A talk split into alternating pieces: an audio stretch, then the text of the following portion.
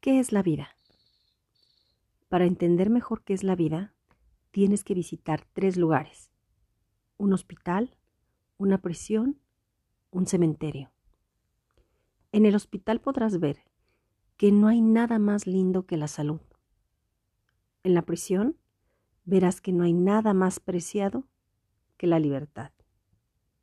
En el cementerio entenderás que todo el que nace tiene que morir. La tierra que hoy pisas será tu techo mañana. Cruda verdad que se olvida. Así que llegaste al mundo sin nada y te irás con nada. Lo cierto es que vives tan acelerado como si nunca fueses a morir, que todo lo que tienes a tu alrededor simplemente no te impresiona. Te quejas una y otra vez deseando tener más. Pero pocas veces te detienes a observar que las personas más felices no son las que más tienen, sino las que menos necesitan. Como dijo Albert Einstein, solo hay dos formas de vivir la vida. Una es pensando que nada es un milagro y la otra es creer que todo lo es. No es la felicidad la que hace ser agradecido. Ser agradecidos es lo que nos hace felices.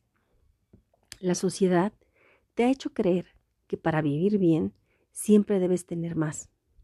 Más estudios, más dinero, más estatus, más belleza.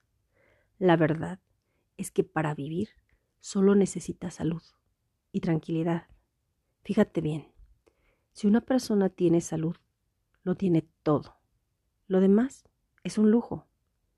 Debemos entonces ser humildes ante Dios y agradecerle cada día. La gratitud es el solvente que diluye la queja, el toque mágico que trae la abundancia, la posibilidad de darle paso abierto a la alegría, la mayor prueba de nuestra humildad. Agradecelo todo. Agradece por estar, por tener, por ganar, por perder, por ser, por intentar, por errar, por conocer, por sentir, por la presencia de los demás en tu vida. ¿Y tú? ¿Por qué te sientes tan agradecido con Dios el día de hoy? De autor desconocido.